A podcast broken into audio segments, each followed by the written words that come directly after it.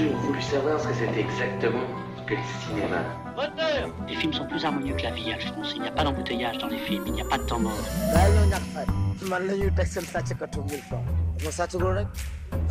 Tous les cinémas du monde. Tous les cinémas du monde. Elisabeth Lequerret, Sophie Torlotin.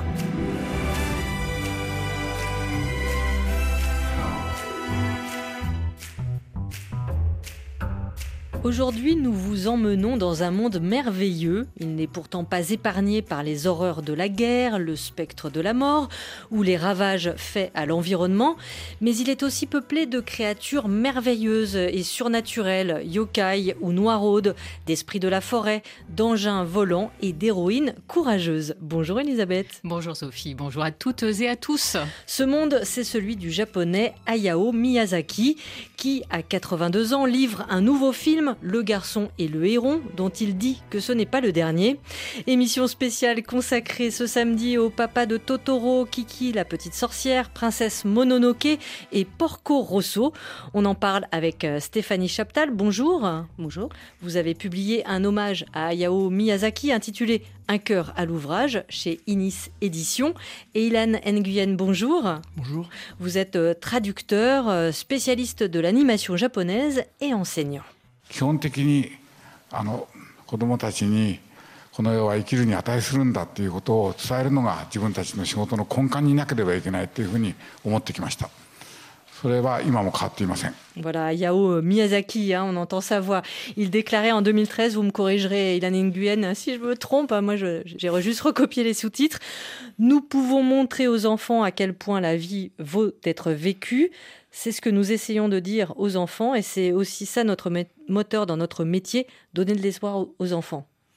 Oui, en fait, ce qu'il disait, c'est le, transmettre aux enfants que le monde vaut la peine d'être vécu est au cœur de notre métier et je pense encore aujourd'hui. C'est d'enfance, donc euh, euh, particulièrement dans son cas, euh, enfin, on sait que l'enfance évidemment nourrit euh, les créateurs, mais particulièrement, il, me semble, dans l'œuvre de Hayao Miyazaki. Donc, je donne juste quelques éléments. Hein. Il est né en 1941 pendant la Seconde Guerre mondiale. Donc, à l'âge de 4 ans, sa mère étant gravement malade, il part vivre à la campagne avec ses frères.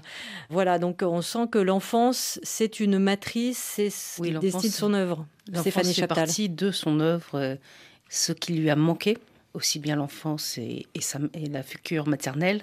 Comme vous l'avez dit, sa mère était gravement malade. Elle a eu une euh, tuberculose invalidante. Donc elle a été pendant de longues années séparée de ses enfants. Et quand elle a pu les retrouver, elle ne pouvait plus physiquement les prendre dans les bras, euh, être physiquement chaleureuse comme euh, il l'aurait souhaité.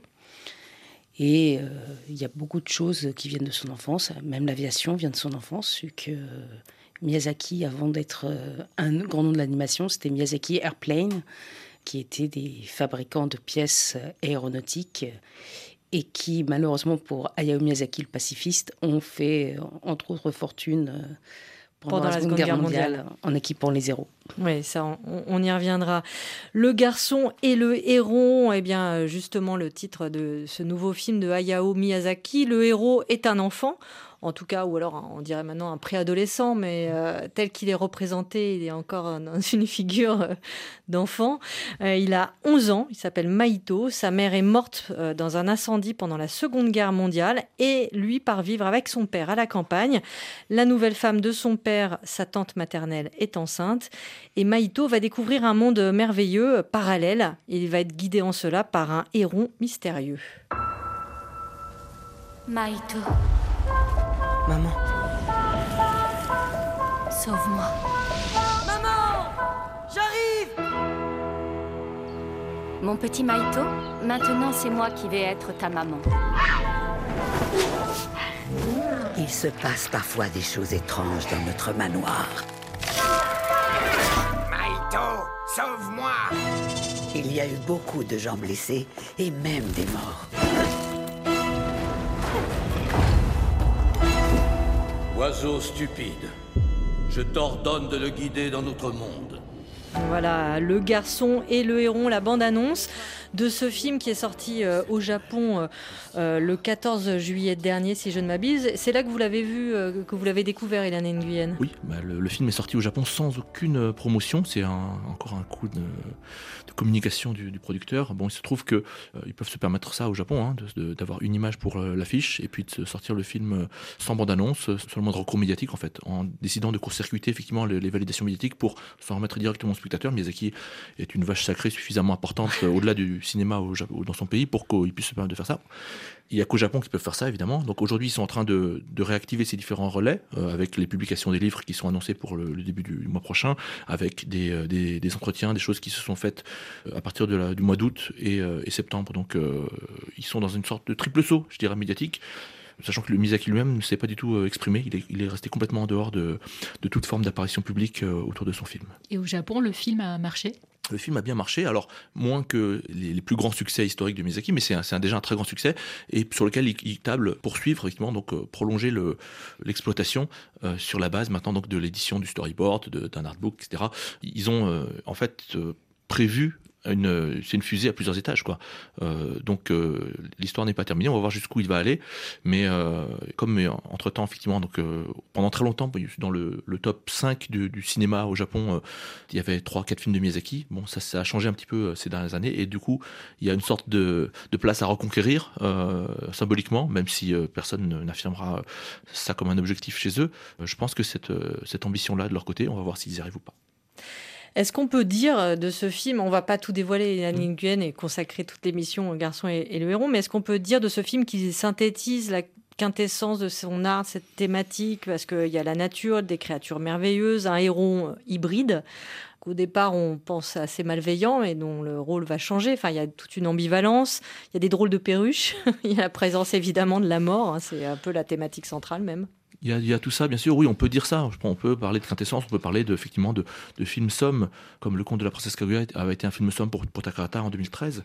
Là, il y a effectivement un, ensemble de peut-être d'obsessions, de, de, motifs qui en tout cas courent à travers le, travail de Miyazaki, à travers les époques, hein, et jusqu'à sa production la plus récente. Un certain nombre de ses courts-métrages pour le musée préfigurent déjà certains éléments euh, qu'on voit en jeu dans ce film-ci. Mais euh, il est toujours sur une, vraiment à la limite une forme de maniérisme. Il est dans vraiment une logique de plus en plus baroque, très clairement. Hein. Il se préoccupe moins de la cohérence du récit ou de la, lisibilité de son récit euh, vis-à-vis de son spectateur. Il avance dans une fiction déliée qui a ses propres règles, ses propres euh, symboles, ses propres euh, échos qui comptent pour lui. Et donc, voilà, il est, d'une certaine manière, moi, ça me fait penser à ce que le, cinéma, en fait, nous reste peut-être inaccessible si on n'a pas atteint un certain âge en fait. Moi ça me fait penser effectivement à la, à la lucidité euh, spécifique que peuvent avoir les personnes âgées et que peut-être on peut ne pas comprendre si on n'est pas euh, arrivé à cet âge-là. Vous voyez, il y a quelque chose qui se dévoile peut-être euh, et qu'on comprendra le jour où on, arrivera à cet âge-là. Un film à tiroir. Stéphanie Chaptal, Ilan Nguyen parlait de la fusée à trois étages, en tout cas au Japon, mais en France aussi, on, il va sortir, voilà, il y a une autre actualité de Miyazaki en ce mois de novembre. Oui, euh, il y a le voyage de Shona qui arrive enfin en France, qui est l'autre grande œuvre manga de Miyazaki après Nausicaa de la vallée des vents, qui sort euh, chez les éditions Sarbacane, qui ne font pas de manga habituellement, et qui a la différence d'un manga traditionnel et totalement en couleur. Parce que Hayao Miyazaki, euh, là on peut le, préciser, en fait il est dessinateur autodidacte? Est-ce qu'on peut dire ça? Il, a commencé par le dessin. Pas strictement, il a commencé par le dessin. Il n'est pas strictement autodidacte. Il a fait, euh, il a beaucoup dessiné dans son enfance. Il a mm. suivi des cours également donc auprès d'un professeur d'art, hein, euh, y compris donc durant ses années d'étudiant. Euh, il a continué à, fréquenter donc l'atelier de, ce professeur.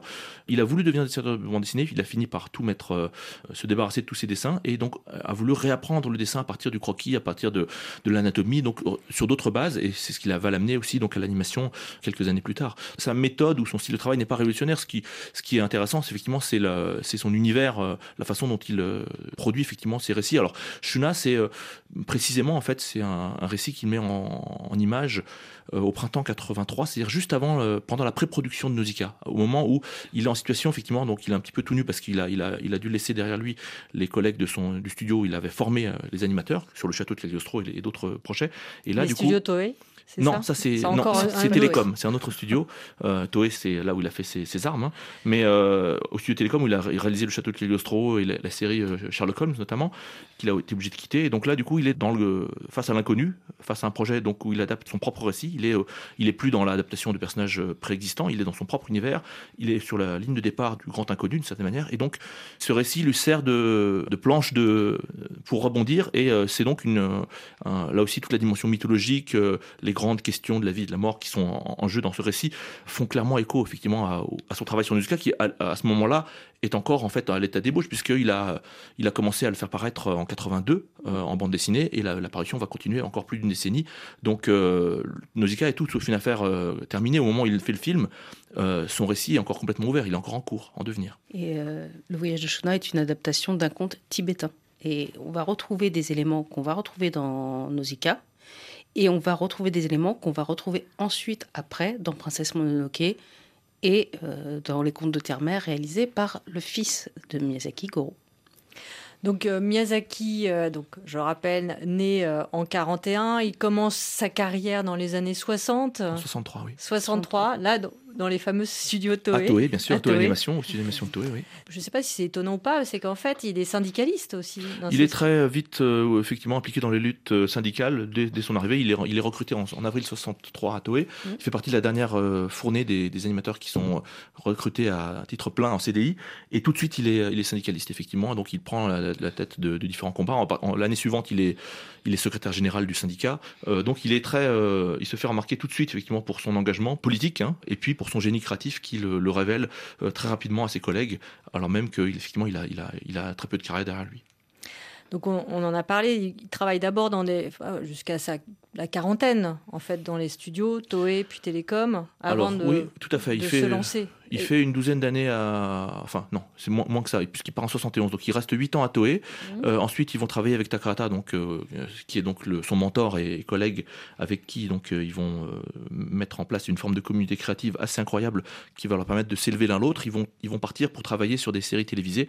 Et c'est notamment Heidi, par exemple, en 74, un, sommet absolu, je pense, ah. dans leur carrière à tous les deux et qui reste un sommet absolu dans l'histoire de la production télévisée de dessins animés mondial, non seulement qui n'a pas été dépassé depuis, mais pas égalé. Donc c'est une, série qui remonte à parce que bientôt, euh, bientôt 50 ans, hein, et euh, voilà, qui reste un modèle. Il faut, faut vraiment revoir Heidi.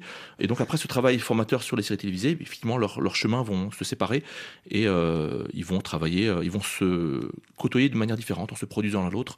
C'est ce qui nous donne effectivement, par exemple, un film comme Nausicaa où Takahata est producteur de Miyazaki. Nausicaa de la vallée du vent, 1984, succès au box-office et ça va permettre à Yao Miyazaki et Isao Takahata de créer leur studio. Alors, studio Ghibli ou Ghibli? Comme vous voulez. C'est l'histoire d'un malentendu, effectivement. Donc, Miyazaki euh, a voulu baptiser son studio euh, du nom d'un vent du désert. Et donc, simplement en japonais, euh, Miyazaki, qui lit l'italien de manière un peu aléatoire, on va dire, choisit effectivement une transcription, une prononciation qui est erronée par rapport à celle de l'italien. Et donc, c'est l'histoire d'un malentendu qui continue aujourd'hui, effectivement, en, en Europe et ailleurs, en Occident, on parle du studio Ghibli. Et au Japon, il parle du studio Ghibli. Voilà et le personnage iconique hein, qui représente enfin l'emblème du studio Ghibli, c'est Totoro. Je vous propose d'écouter la musique hein, composée euh, par le, musicien attitré euh, de, des films de Miyazaki, Joe Hisaishi. Donc la musique de mon voisin Totoro, succès monstre de 1988.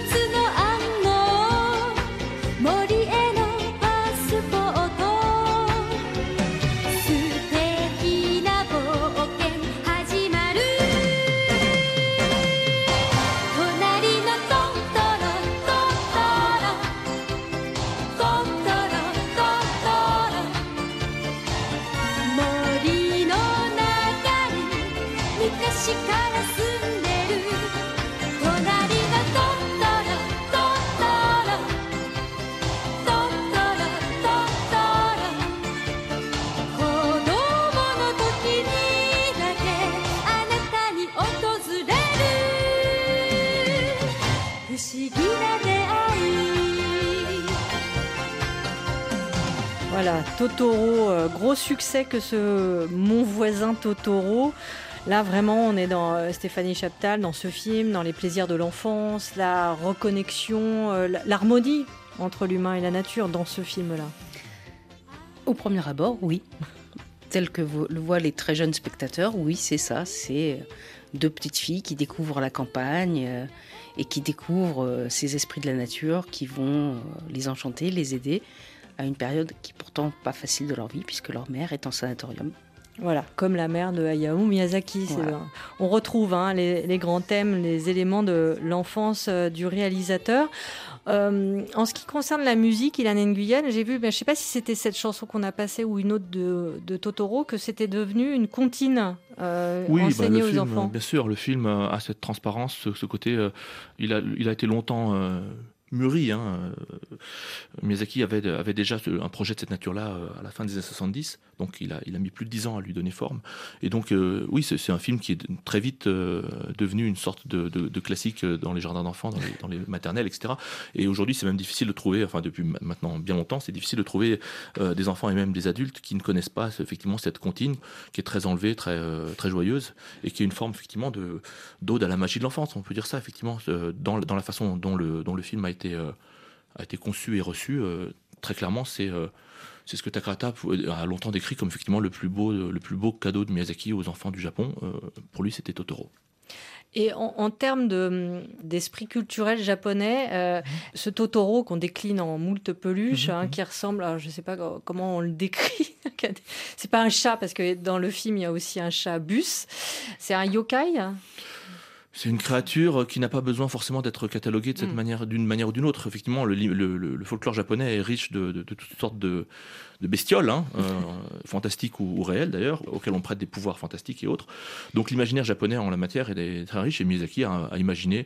Au départ, c'était euh, effectivement une sorte de, créature un peu plus fantomatique, disons. Il en a fait euh, une sorte de, personnage en creux. Miyazaki a une manière effectivement de concevoir des personnages qui sont des réceptacles en fait. Totoro a une, il, a une manière effectivement d'animer ses yeux qui, est, il y a un regard toujours fixe. On, pourrait euh, citer cet autre exemple du sans visage par exemple dans le voyage de Chihiro. C'est un personnage qui est là aussi un personnage qui est en creux, qui va euh, finalement euh, accumuler un certain nombre de, choses, de projections en fait. On va lui, le charger d'un certain nombre de significations. Voilà, donc l'enfance évidemment thème central de, de l'œuvre de Miyazaki. Un des autres grands thèmes, on l'a un peu abordé Stéphanie Chaptal, c'est la fascination pour les engins volants. Alors, je vous propose d'écouter un extrait de Porco Rosso, un pilote euh, italien, on va dire antifasciste, au faciès de cochon, et qui combat des pirates. C'est beau Vu d'en haut, le paysage est magnifique On est poursuivi? Il n'a pas l'air d'avoir des intentions belliqueuses. Mais quel honneur Un appareil de l'aéronavale italienne Ah, mais c'est ce vieux Félanese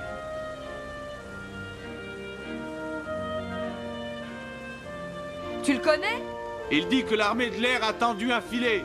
Il va nous indiquer la route pour l'éviter.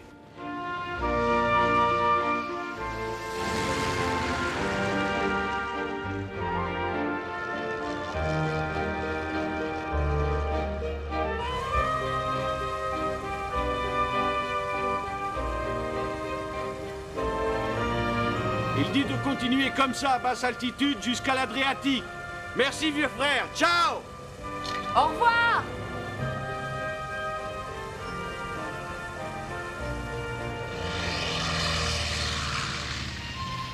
Quoi, donner de la confiture au cochon? Mais qu'est-ce qu'il a voulu dire par là? Voilà, un extrait de Porco Rosso, vous avez reconnu euh, la voix Elisabeth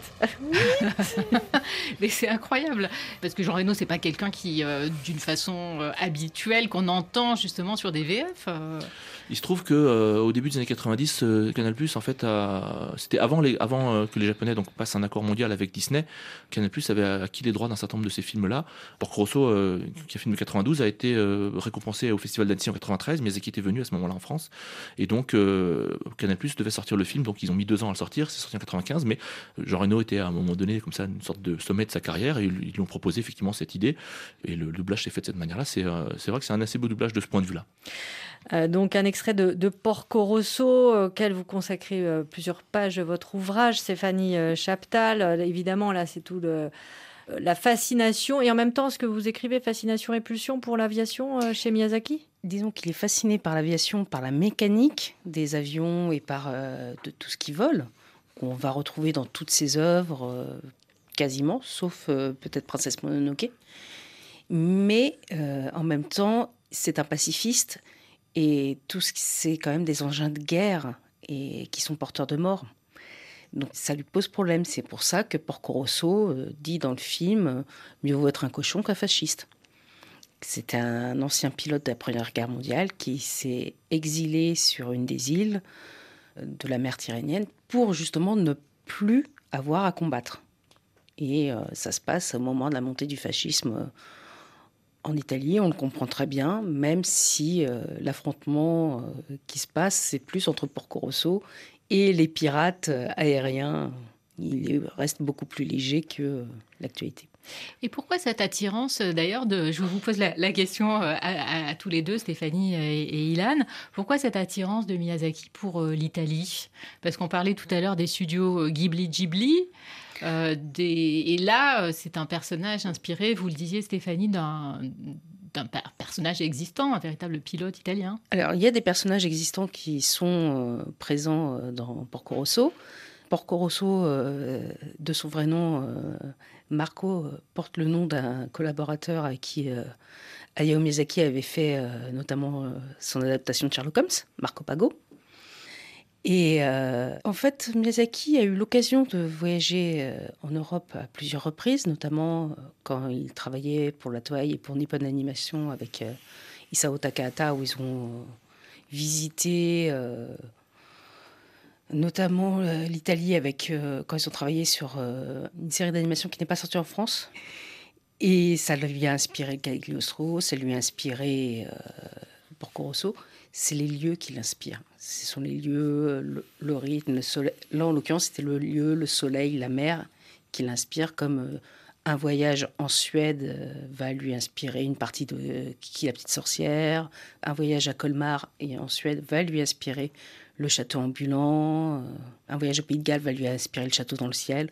Il est sensible aux lieux et à ce qu'il arrive à capter des lieux pour les retranscrire et raconter des choses à son niveau. Liliane Nguyen, ce qui est intéressant, et pour rebondir sur la question aussi d'Elisabeth, si vous parliez de Heidi tout à l'heure, mhm. Heidi, c'est quand même un, conte, euh, enfin une histoire qui se passe en, Suisse, hein, dans les alpages. Là, on est en Italie avec euh, Porco Rosso. Il y a, il y a une, une connexion entre Miyazaki et l'Europe? Bien Sûr, oui, euh, Miyazaki est un créateur d'univers en fait. Vraiment, il, a, il, a il, a, son apport euh, dès ses débuts. Par exemple, sur le, sur le premier montage de Takahata en, en 68, c'est Holz. Donc, c'est d'apporter une cohérence effectivement à l'univers euh, du film.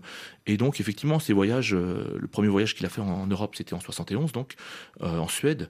Euh, tous ces voyages, en fait, ont nourri euh, son, imaginaire et il nous propose en fait une sorte d'exotisme inversé à travers ces, films mm. et ces séries. Euh, il, nous, il nous donne à voir une Europe fantasmée, une Europe rêvée, idéalisée, très belle, où les choses peuvent se mélanger. Effectivement, l'Europe du Nord se mélange avec l'Europe du Sud. Tout ça, c'est l'important, c'est l'impact visuel finalement que lui puise effectivement dans ses différents voyages. Donc en 73, le, en Suisse, en Allemagne pour Heidi, le voyage de repérage qu'ils ont fait pendant 15 jours. En 75, entre l'Argentine et, et l'Italie. Donc ils étaient à Gênes, effectivement, avec Takahata. Il a eu l'occasion de se rendre ensuite dans le sud de la France euh, à la fin des années 70. Il a voyagé en Italie, effectivement, par rapport au projet de, Sherlock Holmes. Après, c'est plus vraiment des repérages, ce sont des voyages, effectivement. Qui... Bon, il arrive, effectivement, à, tirer des impressions sensibles très, euh, très forte et à reconstruire effectivement un, un univers ordinaire. Et ça, c'est lié aussi effectivement à ce qui s'est mis en place avec Takata, l'intention portée effectivement avec un regard presque d'anthropologie culturelle en fait sur la manière dont la, dont la vie quotidienne peut être organisée, ce que mangent les gens, euh, comment ils s'habillent, de, quelle manière est organisé leur quotidien. Tous ces éléments qui ont nourri effectivement, euh, enrichi euh, les séries sur lesquelles ils ont travaillé dans les 70, donc Heidi, Marco et puis ensuite Anne des Pignons Verts. Et aussi, Hayao Miyazaki est un très très gros lecteur il lit énormément. Et il lit énormément aussi bien de la littérature japonaise que de la littérature européenne, etc. Et beaucoup de ses films sont des adaptations de livres européen ou japonais. Donc le garçon et le héron est tiré d'un livre japonais, mais euh, le château ambulant est tiré d'une histoire d'une autrice galloise, euh, le château de Hurle. On va retrouver le voyage de Shiro tiré d'un livre japonais, Kiki la sorcière d'un livre japonais. D'autres vont être tirés d'histoires. Bah, Sherlock Holmes, c'est anglais. Et à chaque fois, il va s'inspirer de ces univers, de ces lectures. Les contes de Terre-Mère, c'est inspiré d'un livre euh, écrit par une américaine, même si c'est pas lui qui l'a réalisé. Il aurait toujours voulu réaliser les contes de Terre-Mère. C'est peut-être aussi pour ça qu'il n'a pas trop apprécié le film de son fils, entre autres. Il va mélanger l'influence européenne et l'influence japonaise à chaque fois. Aussi bien dans ses lectures, qu'il va retranscrire à sa sauce, parce qu'effectivement, le château ambulant n'a plus grand-chose à voir avec le livre original, et dans ses voyages, ce qu'il a vu, ce qu'il a étudié, ce qu'il a capté de l'atmosphère des lieux pour les retranscrire. Par exemple, on parlait d'Heidi, quand ils ont fait le voyage à Heidi, ils se sont focalisés sur les pins, la forme des pins et compagnie, qu'ils ont retranscrit à l'image. Et sur les alpages, comment étaient les, les alpages, comment étaient les maisons, qu'ils ont retranscrit à l'image. En fait, Miyazaki a une méthode qui euh, consiste effectivement à déconstruire euh, les, différents euh, travaux à partir desquels il, part et reconstruire quelque chose qui n'appartient qu'à lui. En fait, c'est-à-dire que le, là où Takahata a souvent essayé de s'attacher finalement à respecter la lettre des œuvres originales qu'il porte à l'écran, Miyazaki, en fait, un exemple très simple, c'est Sherlock Holmes. Il y a à la fois une très grande fidélité à l'échelle du détail et en même temps, ça n'a rien à voir. C'est une histoire de courte poursuite. Il, il, y a des voitures et des avions. Enfin, c'est pas du tout. Il y a ce qu'on n'a pas, dans Sherlock Holmes? Voilà. Et donc, il arrive à être fidèle à l'échelle du détail, mais en, en réalité, il en fait quelque chose de radicalement différent. On va tirer plusieurs lignes hein, de l'œuvre de Miyazaki. Évidemment, l'une des grandes lignes forces de son œuvre, c'est la célébration de la nature et l'importance des personnages féminins. Et quand on croise les deux, ça donne Princesse Mononoke. C'était il y a bien longtemps, dans une contrée lointaine, jadis recouverte de forêts. En ce temps-là, l'esprit de la nature veillait sur le monde sous la forme d'animaux gigantesques. Hommes et bêtes vivaient en harmonie. Mais les siècles passant, l'équilibre se modifia. Les rares forêts que l'homme n'avait pas saccagées furent alors protégées par des animaux immenses qui obéissaient au grand esprit de la forêt. C'était le temps des dieux et le temps des démons. C'est le début hein, de Princesse euh, Mononoke, qui est souvent considéré, ce film-là, comme l'une des portes d'entrée dans l'œuvre de Miyazaki. Enfin, bon, on a parlé de. Je ne sais pas, c'est ce que j'ai lu. Il y, a Mon voisin Totoro, effectivement, là, c'est la, porte d'entrée pour les enfants. Princesse Mononoke, c'est un film plus adulte, non? En termes de réception, c'est surtout le, premier film qui a été distribué par Disney, en fait. Donc, ah. c'est effectivement, c'est un changement d'échelle par rapport à la façon dont le film a pu être perçu à travers le monde, euh, même si Disney a mis un peu de temps à. Et puis a eu un peu de mal à gérer, effectivement, un projet comme celui-là, qui est très éloigné de leur, euh, des, productions maison. Mais euh, c'est une manière de boucler la boucle. Mononoke, effectivement, c'est aussi une, un projet qu'il avait euh, à ses débuts de, réalisateur, après ses 15 années comme ça, à porter à bout de bras les, mises en scène de Takahata. Et puis, en fait, donc, il a tiré quelque chose qui vient aussi mettre un point final un peu à tout ce récit mythologique qu'il a mis en, forme avec sa bande dessinée de Nausicaa c'est une manière aussi de. En fait, on peut tisser les, correspondances de manière euh, importante. Mononoke, c'est aussi une réponse de Miyazaki à Takahata à un certain nombre d'égards, à, l'égard du, film de Takahata précédent, Pompoko, à l'égard du film de, leur début euh, commun, à l'égard de Holst. Il renverse la perspective. C'est un film qui euh, peut sembler comme ça très, très japonais dans son propos. et dans Parce que ça se passe dans des temps. Dans, un, Japon médiéval, là aussi un peu fantasmé. C'est-à-dire que c'est un récit historique, mais évidemment, les, animaux géants et tout ce qu'on voudra. C'est surtout, en fait, on a tendance à voir dans l'œuvre de Miyazaki quelque chose qui sera profondément japonais, alors que le cœur même de ce film est, profondément euh, distinct en fait. Au Japon, c'est impossible d'imaginer euh, un récit comme celui-là où, euh, où les hommes vont mettre en place, vous vous souvenez, un déicide, ils vont tuer la, divinité. Ça, au Japon, c'est inconcevable, vous voyez. Ça, ça vient clairement de, de l'étranger. C'est Takata qui pointait, qui expliquait, Miyazaki s'inspirait du mythe de Gilgamesh, voyez. Mm. Donc ça n'a rien à voir avec le Japon. Pour le coup, là, il, il mêle des fils qui sont complètement hétérodoxes. C'est ce qu'il fait systématiquement. Il met des choses qui sont profondément japonaises, comme euh, bah, les esprits de la nature et compagnie, et des choses qui sont profondément euh, extérieures au Japon, et des choses qui sont profondément de Hayao Miyazaki lui-même. On parle de Princesse Mononoke, Voyage de Chihiro, qui est typiquement japonais, parce que ça se passe dans une maison des bains avec des yokai, euh, à tout ça. C'est aussi profondément inspiré de mythologies qui ne sont pas du tout japonaises, comme euh, les mythologies grecques, avec le fait que San doit manger quelque chose de la maison des bains pour pouvoir y rester, comme Perséphone doit manger des grenades issues euh, pour rester avec Hadès dans la mythologie grecque, ou Circé qui transforme ses ennemis en cochons, comme les parents de San sont transformés en cochons. Il va à chaque fois mélanger ses influences. Mais ce qui est impressionnant, euh, enfin dans ce film et comme dans d'autres hein, aussi, c'est euh, là on parlait, c'est quand même le titre Princesse Mononoke, l'importance accordée aux, figures féminines. C'est une princesse, mais elle n'a pas besoin de.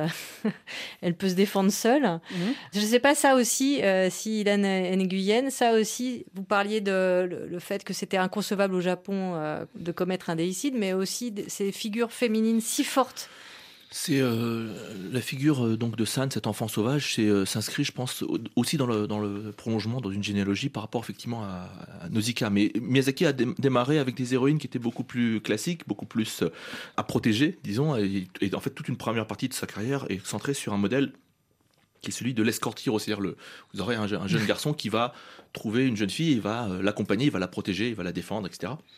Et puis bon, à un moment donné, donc les, choses changent. Mais d'une certaine manière, tout le travail de Miyazaki, et on le voit encore de manière éclatante dans son dernier film, en fait, est porté par une fascination pour des figures féminines euh, qui sont complètement idéalisées en fait. C'est vraiment des figures idéales, des figures euh, auxquelles il insuffle une, euh, présence, hein, une présence sensible, très qui n'appartient qu'à lui, qui reste inimitable. C'est-à-dire beaucoup de gens ont essayé de faire des choses un peu à la manière de Miyazaki, mais sans parvenir à cette densité-là, ce que lui parvient effectivement à faire exister en tant que personnage dessiné euh, il arrive quasiment effectivement à les, incarner comme des figures de, de chair et d'os, quoi. Ce qui euh, est une, euh, une prouesse en, dessin animé. C'est quelque chose qui est vraiment va au-delà de ce qu'on peut espérer faire en dessin animé.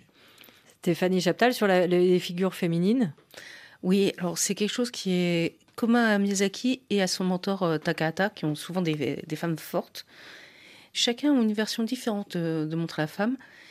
Et Miyazaki, il y a souvent soit une femme seule, soit un couple, mais c'est un plus que couple, c'est un duo. Dans Mononoke, on a Mononoke elle-même, San, et on a euh, le prince qui vont euh, finir par s'associer. Il y a aussi une autre femme forte en face, Dame Boshi. C'est surtout les, les femmes sont idéalisées, quel que soit leur, euh, leur âge, quelle que soit leur fonction, mais elles ne sont jamais sexualisées. Même les mères présentées, même la femme euh, du héros dans Le vent se lève, ne sont jamais des figures sexualisées. Et c'est quelque chose qui, quand on voit l'animation japonaise au sens large, où les héroïnes sont souvent euh, légères, court vêtues et avec beaucoup de fanservice, c'est quelque chose qui est propre au studio Ghibli. Alors justement, vous parliez quel que soit leur âge, on va parler aussi des grands-mères ou des sorcières, comme ce personnage euh, très fort hein, du voyage de, de Chihiro. Mmh. voilà qui devrait t'empêcher de dire des sottises. Tu es trop fragile pour travailler, tu as l'air d'un insecte. Tu devrais partir. Ici, les humains n'ont jamais été les bienvenus. Tu es au cœur du grand palais des bains où 8 millions d'esprits viennent se reposer quand ils sont fatigués. Tes parents tuent un sacré toupet, ma petite. Ils ont dévoré le dîner de mes invités et se sont empiffrés comme des porcs. Voilà, la sorcière du voyage de Chihiro. Ce qui me frappe, euh, je ne sais pas si euh, ça vous frappe aussi ou si c'est presque un lieu commun de le dire, mais c'est qu'il y a toujours une ambivalence en fait. Enfin, en tout cas, il peut y avoir des, renversements de personnages euh, qu'on pense malveillants et en fait, il y a toujours cette ambiguïté-là. Oui, c'est l'idée de, sans doute euh, de sortir d'un peu d'un manichéisme qui a dominé la production des euh, animés japonaises jusqu'à une certaine époque. Miyazaki, d'ailleurs, euh, a fait partie de cette histoire-là, hein, dans les longs métrages auxquels il a travaillé à, Toei et autres. Et au bout d'un moment, en fait, il est arrivé à une, à une conclusion, en fait, en lui-même, qui consistait à dire on peut plus faire des films aussi manichéens avec ce qu'il a fait lui-même jusqu'à jusqu'au Château dans le ciel, disons, voilà, avec des méchants caricaturaux, etc. On a besoin effectivement d'une ambivalence qui a nourri, hein, de toute façon, la, toute la la littérature jeunesse, dont lui s'est beaucoup effectivement inspiré et dont s'est beaucoup nourri euh, dès sa jeunesse. Alors après, bien sûr, la figure de la sorcière, c'est un archétype qu'on retrouve effectivement dans différents films euh, et jusqu'à euh, même un petit peu dans, dans Pogno, des choses comme ça, avec des références à Baba Yaga, avec enfin toutes sortes comme ça de motifs. On peut retracer des généalogies. De toute façon, Miyazaki et dans le dernier film, c'est pareil. Dire, on parlait des, des, mythes de la mythologie grecque, entre une espèce de, rendez-vous entre Orphée et, Oedipe, je sais pas. Enfin bon, c'est les lectures, les pistes de lecture en fait sont ouvertes et assumées comme telles. C'est-à-dire que lui, il, voilà, il, il, met en forme des choses qu'il s'est appropriées et dont il se cache pas. Et, voilà, c'est ensuite au, spectateur de, de relier les, les fils. Et vous trouvez pas, Stéphanie Chaptal, qu'elles se ressemblent un peu toutes, les sorcières? Ou les vieilles dames? Effectivement, elles ont un air de famille que Yubaba et Zenbaba dans, dans le voyage du Chiro ressemblent beaucoup à la sorcière euh, dans le château ambulant et compagnie, y compris au niveau du chignon. Le chignon, les gros yeux. Voilà. C'est une façon, ou même euh, qui ressemble à la mère des pirates dans le château dans le ciel. Euh. Le nez crochu peut-être. Vous avez apporté, euh, Ilan Nguyen, un, un petit euh, livre. Oui, c'est la brochure d'un des courts-métrages du studio qui a d'ailleurs marqué une étape, je pense, dans le travail de Miyazaki euh, par rapport à, son dernier film. Mmh. C'est euh, donc, on pourrait traduire Graine de pain et la princesse œuf, ah où on voit un petit, petit personnage qui, qui a, une descendance dans le dernier film de Miyazaki et qui est très marqué par effectivement une course-poursuite avec une, une sorcière et un côté très morbide qui est, euh, dont on retrouve là aussi des échos dans le, dans le dernier film. C'est-à-dire que cette continuité, donc ça c'est les courts-métrages qu'il a réalisés pour le, musée Ghibli qui sont visibles uniquement là-bas.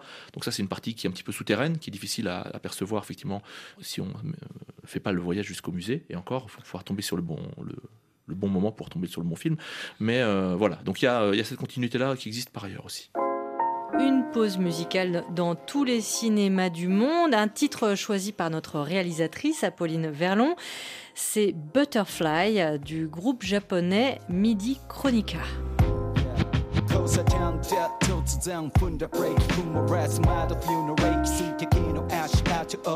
だ冬の冷気水滴の足跡を世に放つと涙特に身はないからという君を見ないふりした細いカレーでパキッて折れそうなプライド邪魔透かしてないで向き合えば茶番してんの欲望はフェイク本音を隠すたび深く食い込む抜けないくさび綺麗事は錆びついて解かない鎖引きずり歩く終わらない旅行ったり来たり 痛みを置き去りにしないで今度こそ君をモノクロの過去過手に浮かしたバラバイまで変われるたまりの彼方今なら開いて跳ねば色へ鮮やかに膝酔いの果てに向かうだけモノクロの過去過手に浮かしたバラ butterfly 生まれ変われるたまりの彼方今なら開いた羽は色鮮やかに潔いの果て明日へ迎え、yeah.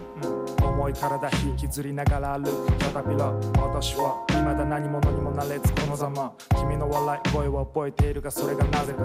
今頃になって分かって思い知ったわけだ。話せば長くなるから黙った。それがこの体を包む硬いからとなった。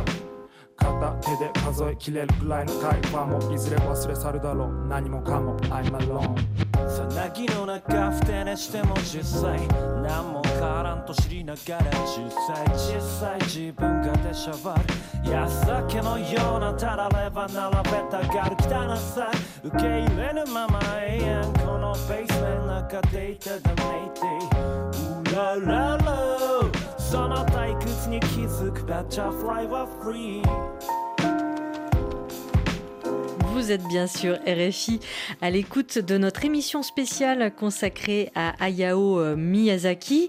Ilan Nguyen, Stéphanie Chaptal, on parle euh, d'Hayao Miyazaki, on, l'a cité, il a cofondé les studios euh, Ghibli, Ghibli avec Isao Takahata. Donc, mais en fait, c'est devenu. Est-ce qu'on peut parler d'empire parce que vous parliez du musée Ghibli, il y a maintenant un parc d'attractions aussi. C'est, euh, je comprends qu'on ait cette tentation, surtout euh, du point de vue occidental et avec les référents qui sont les nôtres, c'est-à-dire euh, le modèle, le Disney. disneyen. Voilà, c'est pas du tout la même la même histoire, c'est pas du tout la même échelle. Hein. Le studio Ghibli aujourd'hui, j'ai eu l'occasion d'y repasser encore là ce mois-ci et, tout récemment cet été aussi.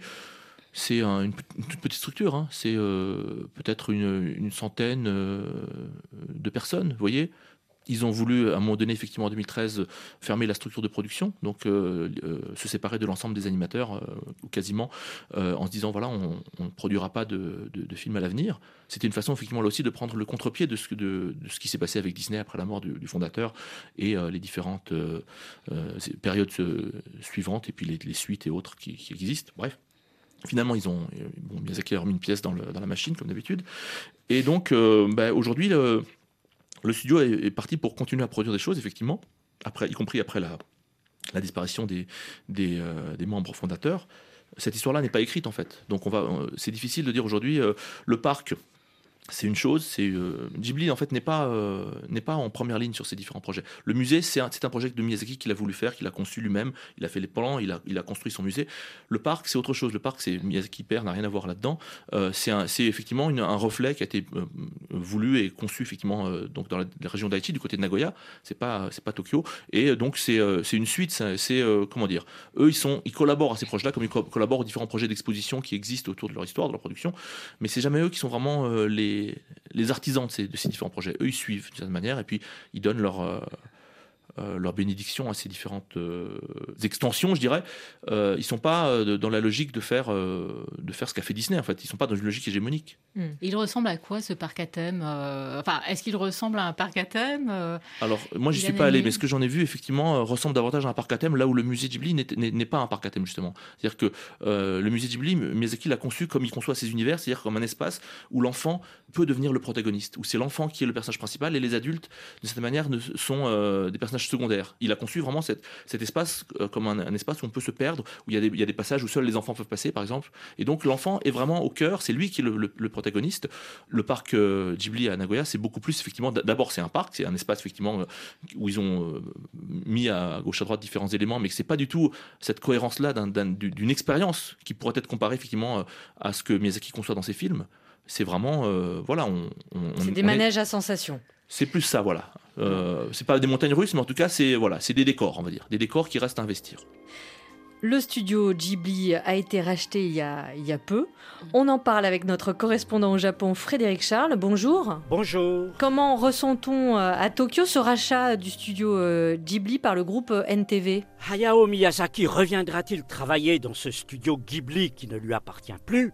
Eh bien, les Japonais se posent la question. Le studio, créé en 1985 dans la banlieue de Tokyo avec Isao Takahata, n'a pas connu de succès au box-office depuis dix ans. Isao Takahata, le réalisateur du Tombeau des Lucioles, est décédé en 2018. Le studio n'a pas d'héritier, mais vous direz, le, groupe Nippon Television, qui a financé la plupart des films de ces deux créateurs, serait enchanté d'en produire un autre si Hayao Miyazaki, âgé de 82 ans, sortait une septième fois de sa retraite. Mais les équipes de dessinateurs et d'animateurs qui incarnaient euh, l'esprit du studio euh, ont vieilli et ont pris elles aussi leur retraite. Oui, ces équipes d'artistes ont longtemps dessiné et réalisé à la main la plupart de ces films. Elles ont triomphé avec Princesse Mononoke. Mais travailler avec Miyazaki n'est pas une sinécure, il est autoritaire, parfois colérique, et il épuise ses animateurs. Mais avoir sur leur CV la mention Studio Ghibli, ce nom désigne en arabe un vent chaud, n'a pas de prix. Alors l'an dernier, on en parlait, hein. justement le studio a ouvert près de Nagoya dans le centre du Japon, son premier parc à thème à la gloire de Hayao Miyazaki. Les exploitants attendent 1 800 000 visiteurs par an, des fans, Frédéric, de Totoro, Shihiro ou Ponyo? Dans le parc, Hayao Miyazaki adresse à ses fans, je le cite, un message de réconfort à tous ceux qui errent sans but dans la vie il a su conquérir le cœur des Japonais avec des histoires en quête d'un monde apaisé. Il milite pour le respect de la constitution pacifiste, un thème fort dans un Japon atomisé à Hiroshima et à Nagasaki. Les Japonais se reconnaissent dans son univers, proche de la nature. Vivez avec elle, non contre elle, dit-il en écho à l'accident nucléaire de Fukushima. Le fantastique, le surnaturel, la fantaisie surgissent souvent dans ses films et ses fans lui rendent hommage en reprenant cette phrase de la princesse Mononoke. L'endroit où on n'arrive pas s'appelle le lointain, celui où on ne revient pas le village natal. J'ai toujours voulu aller plus loin que le lointain. Merci Frédéric euh, Charles. Donc ce message, hein, enfin visiblement cette phrase de la princesse Mononoke, euh, j'ai toujours voulu aller plus loin que le lointain. Donc ça laisse entendre euh, que les studios continuera à avoir une, euh, voilà, une prospérité. Il y, a, une relève. Stéphanie Chaptal, vous parliez de, du fils de Miyazaki, donc Goro Miyazaki, qui a signé les contes de Terre-Mère. Il y a la colline au coquelicot aussi. C'est compliqué. Disons qu'il y avait une relève potentielle après Princesse Mononoke, sauf que Kondo-san, la personne qui devait être la relève, est mort d'épuisement. Miyazaki a dû revenir, donc la question, ça a été à chaque fois, et tout le monde se pose la question, mais si Miyazaki s'en va, euh, qu'est-ce que deviennent les studios?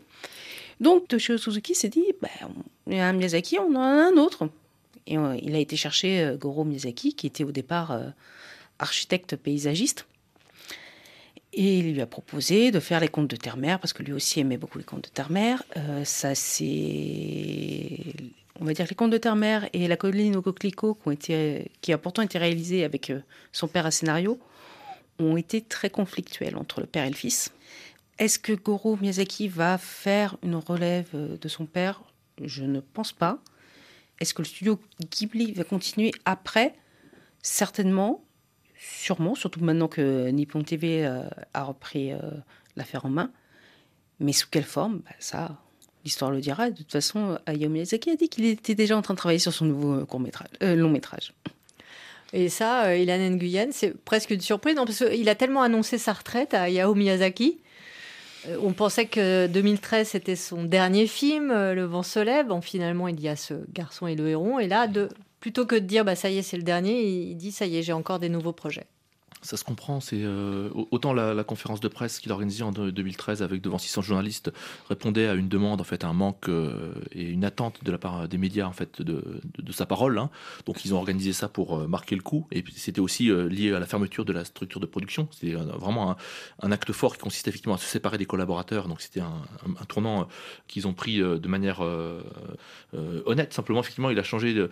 Miyazaki a besoin de faire des films. Voilà, il a besoin, contrairement à, à, et à d'autres, il, c'est quelque chose qui, simplement, chacun de ses films, il le conçoit comme le dernier. Et c'était le cas déjà avec le de Cagliostro sur 79, il a travaillé 38 ans, il a tout donné sur ce film, et ça, aurait très bien pu être le dernier. Effectivement, à l'époque, c'était pas courant de, réaliser euh, autant de films d'animation euh, dans la carrière d'un seul cinéaste. Et donc, le fait de concevoir chacun des films comme le dernier, c'est aussi une manière pour lui de tout donner. Celui-ci, voilà, il travaille déjà sur, la suite parce qu'en réalité, euh, le film, il est prêt depuis longtemps, en fait. Le, film, la production a démarré en 2016, ils avaient prévu de le finir en 2019. Bon, il y a eu le Covid. Ils ont ensuite étiré la, post-production. Euh, l'animation était terminée déjà en 2021, largement. Simplement, effectivement, ils ont attendu les, dernières euh, levées de restrictions sanitaires euh, au Japon, qui ont été levées donc en, mai 2023, en mai de cette année, pour pouvoir diffuser le film donc, dans des salles qui soient autant que hmm. possible pleine. Donc ils ont attendu par rapport à ça. Lui, le film, il a terminé, il a eu le temps de se reposer, de, passer à autre chose et donc de se ressourcer et de démarrer un autre projet. C'est pour ça qu'en fait qu'aujourd'hui on nous annonce quelque chose qui est juste la conséquence du fait que bah, voilà, le film, il est passé à autre chose déjà. Voilà. Donc euh, voilà, on attend maintenant le prochain Miyazaki. Merci beaucoup. C'est ainsi que s'achève notre émission spéciale consacrée à Hayao Miyazaki. Merci Lan Nguyen, merci Stéphanie Chaptal, merci à Emmanuel Verniquet aussi qui a rendu possible euh, cette émission. Et euh, voilà, je rappelle qu'il y a tous ces ouvrages, notamment chez Inis Éditions, le vôtre Stéphanie Chaptal, mais aussi d'autres qui nous invitent au à découvrir plus avant Princesse Mononoke ou le voyage de Chihiro. Tous les cinémas du monde, c'est fini pour aujourd'hui. Au micro, Elisabeth Lequéré. Et Sophie Torlotin, à la réalisation Apolline Verlon. Rendez-vous samedi prochain, même heure, même cinéma.